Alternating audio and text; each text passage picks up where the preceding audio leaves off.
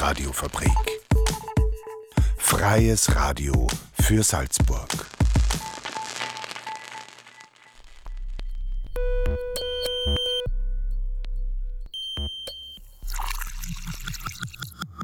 Unerhört. Der Infonahversorger auf der Radiofabrik. Jeden Donnerstag um 17.30 Uhr. Radiofabrik.at slash unerhört.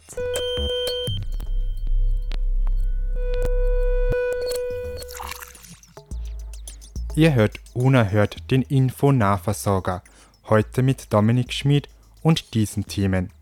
Am 8. März ist Internationaler Frauentag. Monika Daudi und Michaela Hoppe haben dazu einen Beitrag gestaltet, in der sie uns Irma Troll-Borostiani in Erinnerung rufen.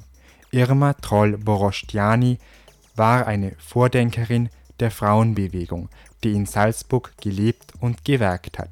Außerdem hören wir ein dokumentarisches Hörspiel von Unerhört-Redakteurin Christina Steinböck, die sich damit befasst, wie es klingen würde, wenn man die Wellen, die die Himmelskörper ausstrahlen, hörbar machen könnte, denn diese ähneln den Wellen, durch die wir auf der Erde Radio hören. Und zu guter Letzt gibt es noch den Wochenkommentar von So. In diesem stellt Timna Pachner ein Plädoyer an das Wirtshaus. Am 8. März ist Internationaler Frauentag. Dazu haben Monika Daudi und Michaela Hoppe einen Beitrag gestaltet. In diesem rufen sie Irma Troll-Borostiani in Erinnerung. Irma Troll-Borostiani war eine Vordenkerin der Frauenbewegung, die in Salzburg gelebt und gewerkt hat. Hallo Michaela. Hallo Monika. Wir sind heute auf Frauenspuren unterwegs und stehen in der Griesgasse 4. Am Haus soll eine Gedenktafel aus der Reihe Frauenspuren, erkennbar an einem historischen Frauenschuh, angebracht sein. Aber am Haupteingang finden wir sie nicht. Da müssen wir noch weitergehen. Im Innenhof, da ist es. Welche Frau wird denn hier geehrt? Irma von Troll-Borostjani. Sie ist geboren 1847 und lebte bis 1912. Es ist das Geburtshaus der engagierten Salzburger Frauenrechtlerin und Schriftstellerin. Da gibt es doch den Preis vom Frauenbüro der Stadt Salzburg, der nach ihr benannt worden ist. Ja, genau. Wir fragen einmal nach, wie das damals zustande gekommen ist. Dagmar Stranzinger war 1995, als der Preis initiiert wurde, die Frauenbeauftragte der Stadt. Sie kann uns das sicher beantworten. Als ich Frauenbeauftragte war, seit 1994, da waren natürlich meine Fühler immer ausgestreckt, wo gibt es spannende Frauen, die vielleicht in der Öffentlichkeit auch noch nicht wirklich bekannt sind. Und eine ganz große Überraschung war dann auf Trollbarostjani zu stoßen durch die Forschungsarbeit von Christa Gürtler. Und noch mehr überrascht war ich davon, dass es wirklich im 19. Jahrhundert quasi schon eine Feministin gegeben hat, die so kämpferisch und so feministisch im eigentlichen Sinn war, wie man es eigentlich in dieser Zeit gar nicht vermuten würde.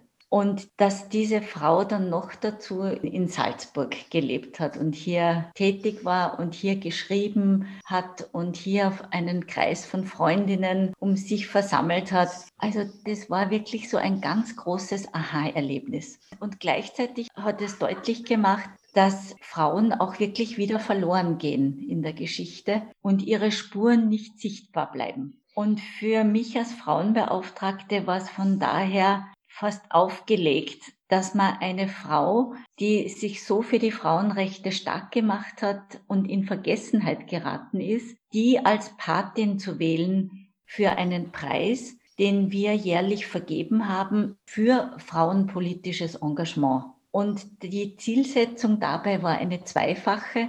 Zum einen Troll Borostjani, damit auch immer wieder präsent zu halten und gleichzeitig die Frauen, die tagtäglich sich engagieren für Frauen, für feministische Inhalte, die auch auf die Bühne zu holen und auszuzeichnen und sichtbar zu machen, was der Wert ihres Engagements ist. Irma von Troll-Borostjani war eine sehr interessante Frau, eine Vorreiterin in ihrer Zeit. Ich würde gern genaueres über sie erfahren. Ich bin ganz deiner Meinung. Fragen wir doch bei der Literaturwissenschaftlerin Christa Gürtler nach, die zu ihr geforscht hat.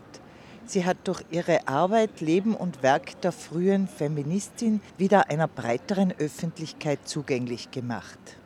Ja, Irma von Troll-Barosterne zählt zu den ersten frühen Frauenrechtlerinnen in Österreich. Ich glaube, das kann man sagen. Sie ist ja 1847 in Salzburg geboren. Das Ungewöhnliche daran ist, ihre Biografie und da fällt zum ersten Mal auf, dass ja die Mädchen damals Schwierigkeiten hat, eine Schulbildung zu bekommen. Eine höhere Bildung war ja noch nicht vorgesehen für die Mädchen. Sie ist dann ganz kurz ins Kloster Nonnberg in die Schule gegangen, hat sich dort aber nicht wohlgefühlt und hat dann versucht, ihre Bildung selber in die Hand zu nehmen. Ganz ungewöhnlich ist, dass sie von ihrer Mutter unterstützt worden ist, aber dass sie dann eben selbst selbst auch sich Sprachen beigebracht hat, mit den Brüdern mitgelernt hat und dass sie sich schon als Mädchen gewehrt hat gegen so traditionelle Erziehungsvorstellungen. Sie hat sich zum Beispiel den Zopf schon als Mädchen abgeschnitten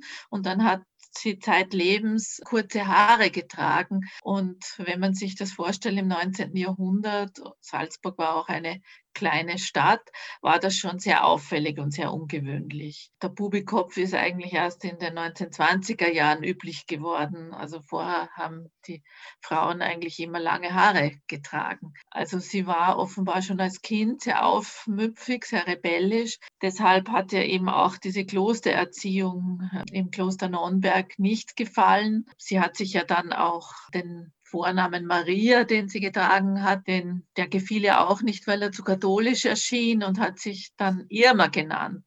Also es gibt schon eine Reihe von Dingen, die sehr ungewöhnlich waren für diese Persönlichkeit. Es gibt ein Foto von ihr mit 17 Jahren, da hat sie einen Gehrock angehabt, ein Hemd, eine Hose, das war ja auch etwas, was es gar nicht gegeben hat äh, für Mädchen und Frauen in der 19. Jahrhundert. Das kam auch erst im 20. Jahrhundert auf, aber sie hat das ganz konsequent durchgehalten, ihr ganzes Leben lang, dass er sich eben eigentlich, wenn man so sagen will, männlich gekleidet hat.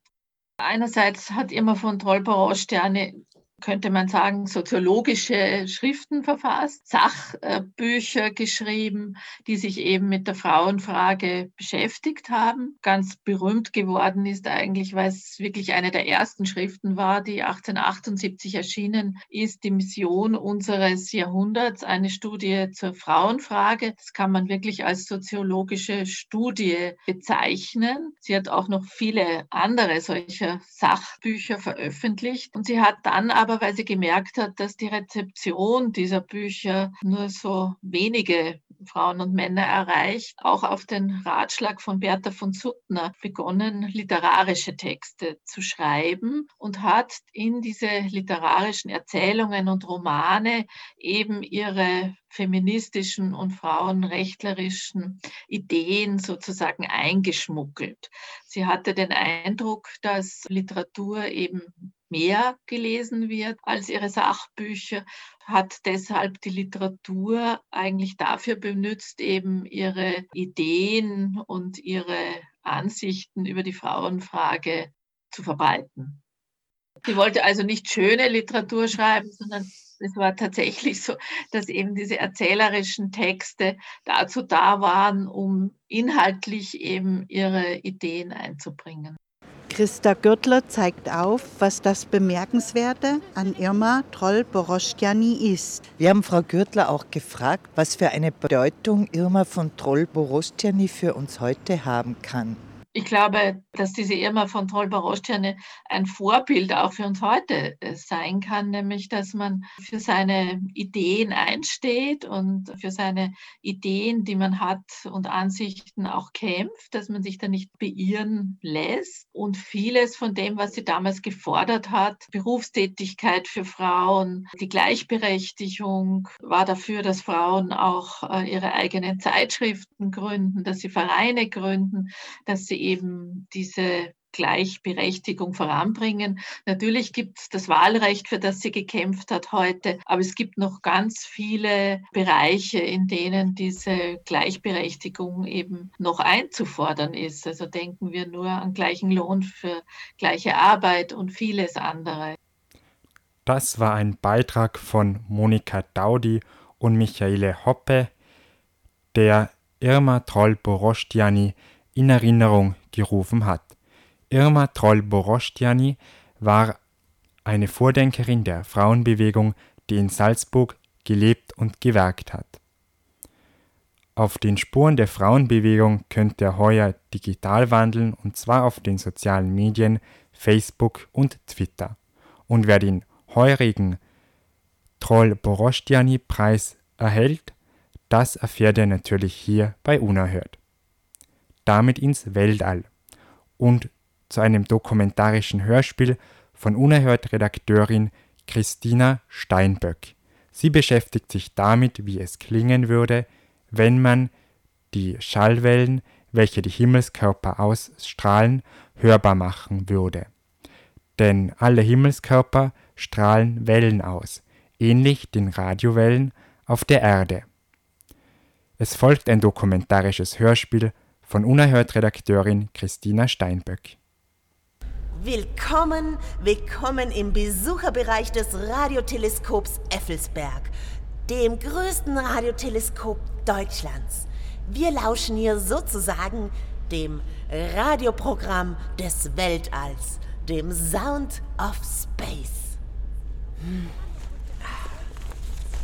Wo ist mein Notizblock?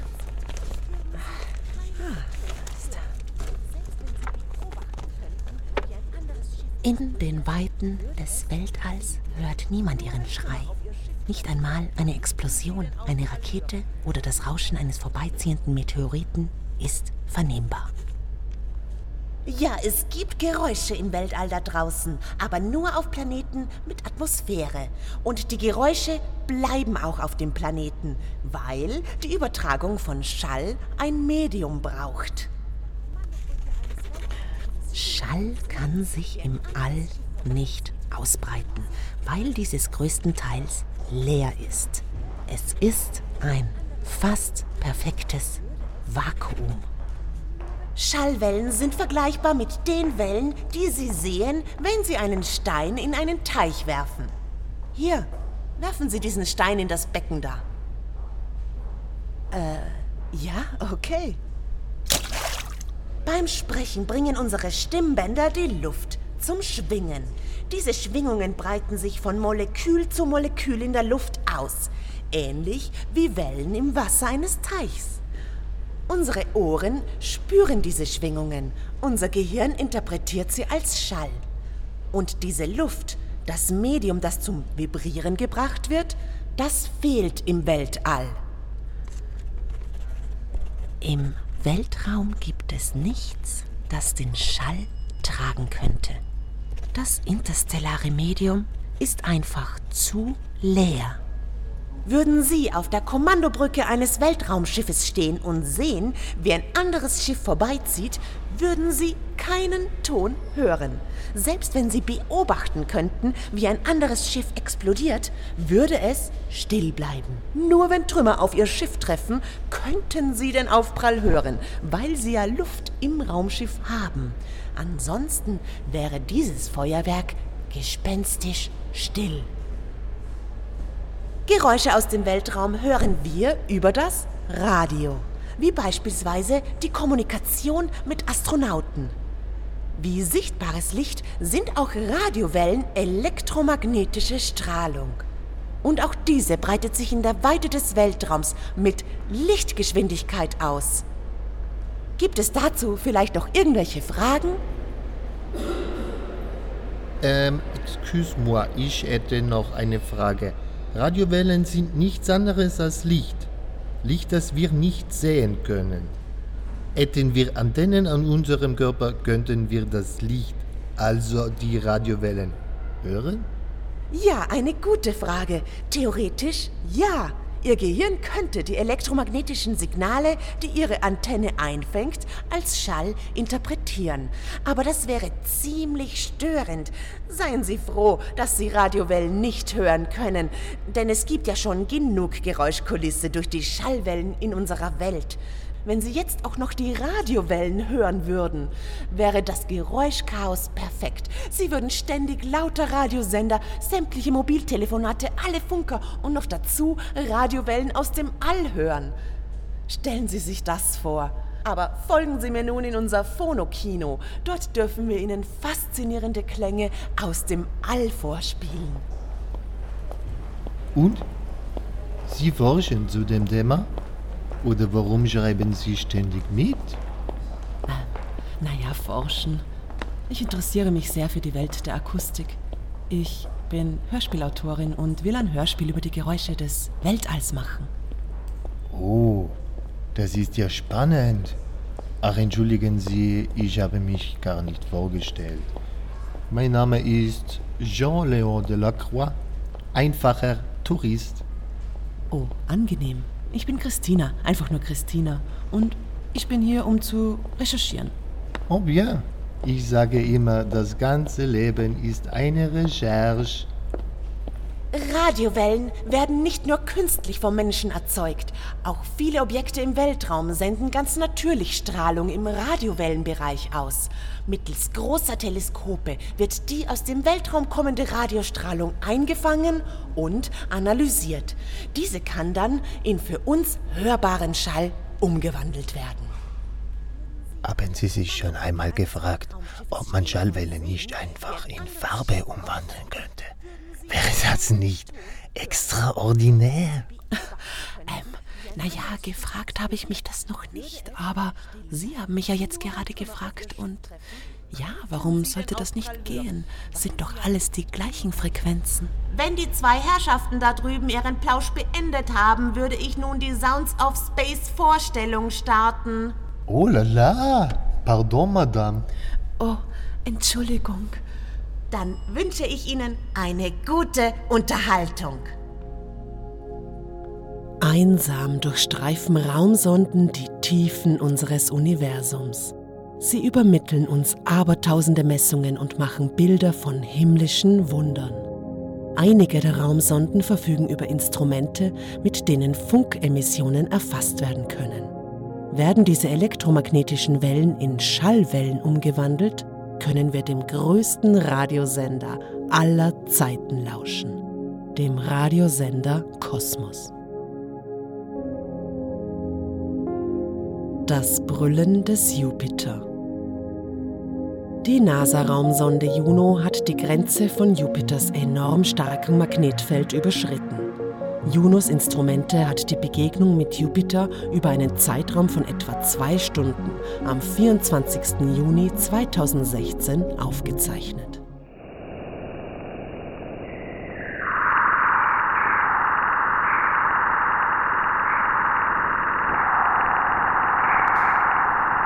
Das war Radio Jupiter.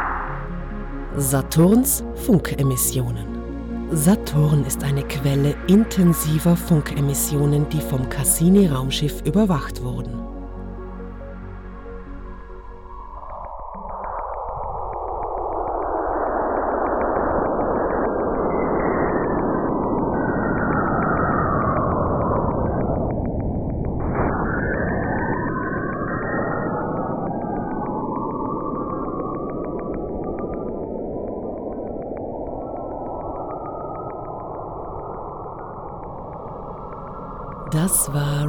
Saturn. Ganymed ist der dritte und größte der vier galileischen Monde des Gasplaneten Jupiter. Auf Ganymed gibt es ein Magnetfeld und somit auch eine dünne Atmosphäre. Außerdem soll es Salzwasser geben. Entdeckt wurden die Jupitermonde übrigens schon um 1610 vom italienischen Universalgelehrten Galileo Galilei. Am 27. Juni 1996 flog die Raumsonde Galileo zum ersten Mal an Ganymed vorbei und nahm folgende Radiowellen auf.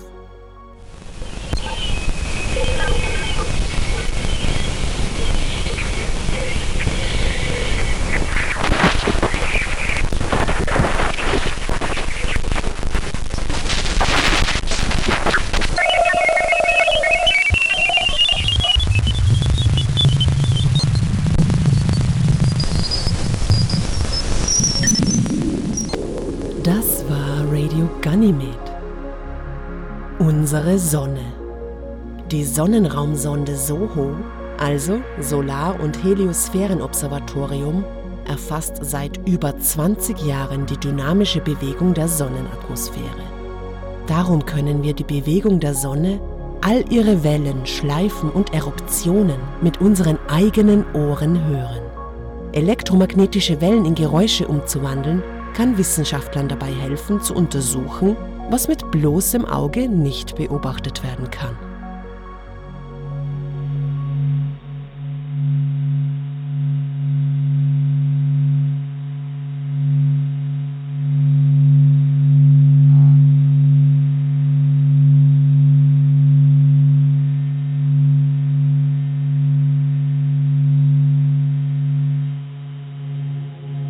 Das war Radio Sonne. Der Mond Titan ist der größte Mond des Planeten Saturn. Diese Aufnahme entstand während der Landung der Raumsonde Huygens auf der Oberfläche von Titan. Wenn sich die Sonde der Oberfläche nähert, nimmt sowohl die Tonhöhe als auch die Intensität der Audioaufnahme zu. Titan hat eine dichte Atmosphäre aus Methan, jedoch unter seiner Oberfläche wird flüssiges Wasser vermutet. Er liegt außerhalb der habitablen Zone, gilt aber als erdähnlichster Himmelskörper unseres Sonnensystems.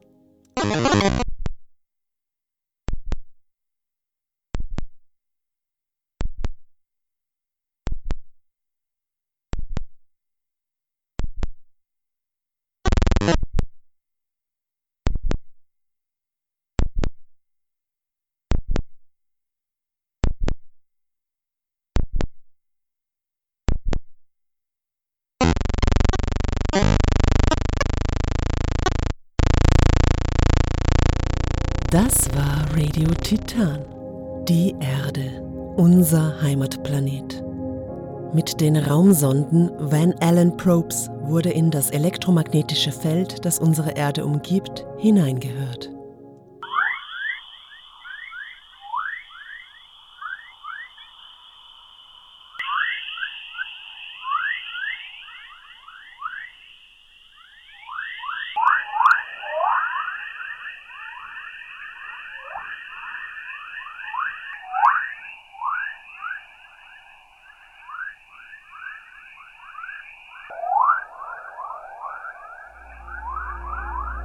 Das war Radio Erde.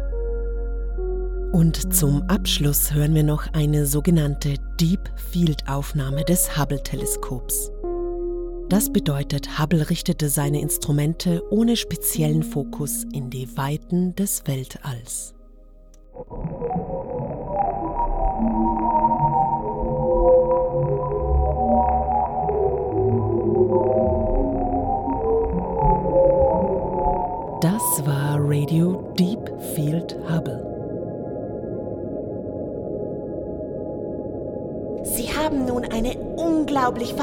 Faszinierende Geräuschwelt aus den Tiefen des Weltalls gehört. Sehr spannend sind auch die sogenannten Fast Radio Bursts. Das sind Und haben Sie die Sounds of Space alle aufgenommen? Äh, ja, ist alles auf Band. Auch wenn in meinem Rekorder gar kein Band mehr drin ist. also einem Rhythmus folgen. Alle Haben Sie mich eigentlich auch aufgenommen? Naja, also ja. Bei meinen Recherchen lasse ich manchmal den Rekorder einfach durchlaufen. Werde ich dann auch in Ihrem Hörspiel vorkommen?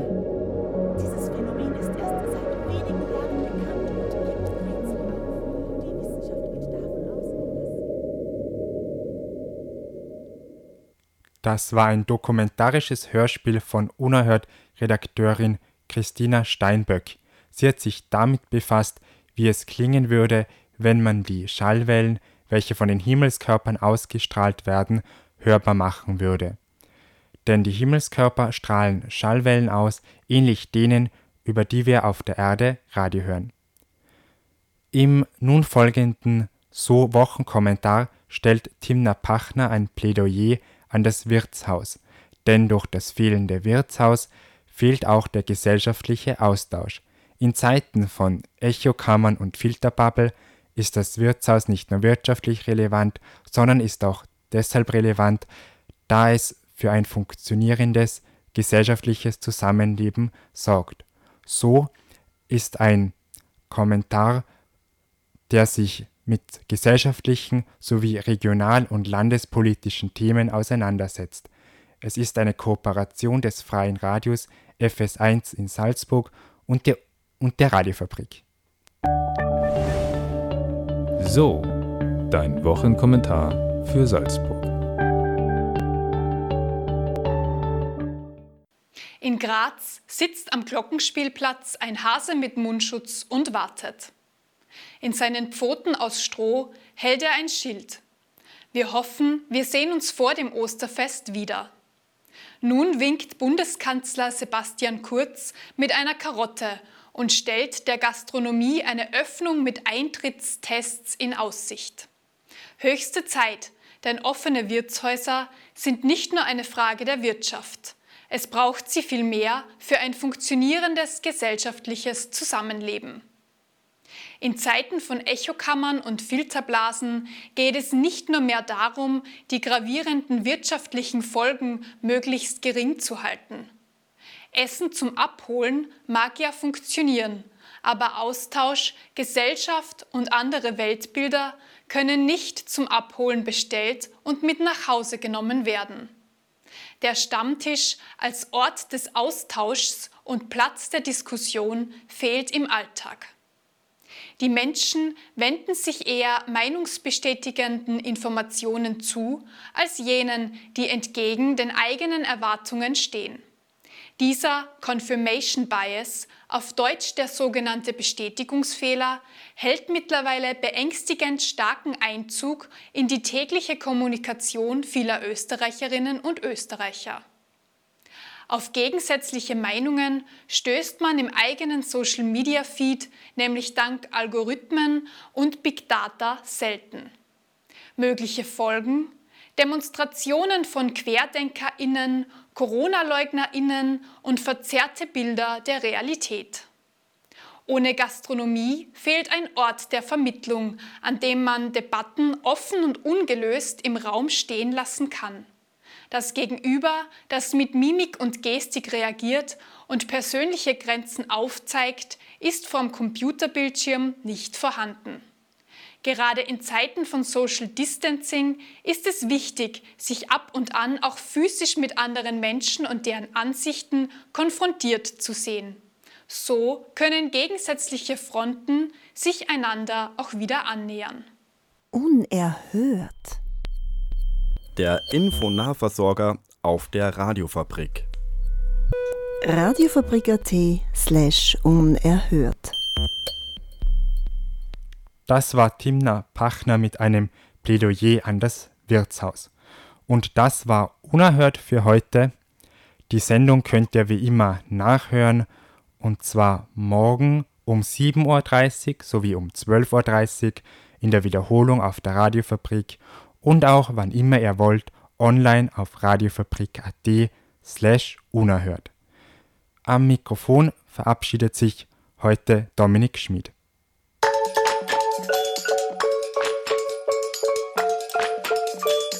Ich sehe nur gute Menschen.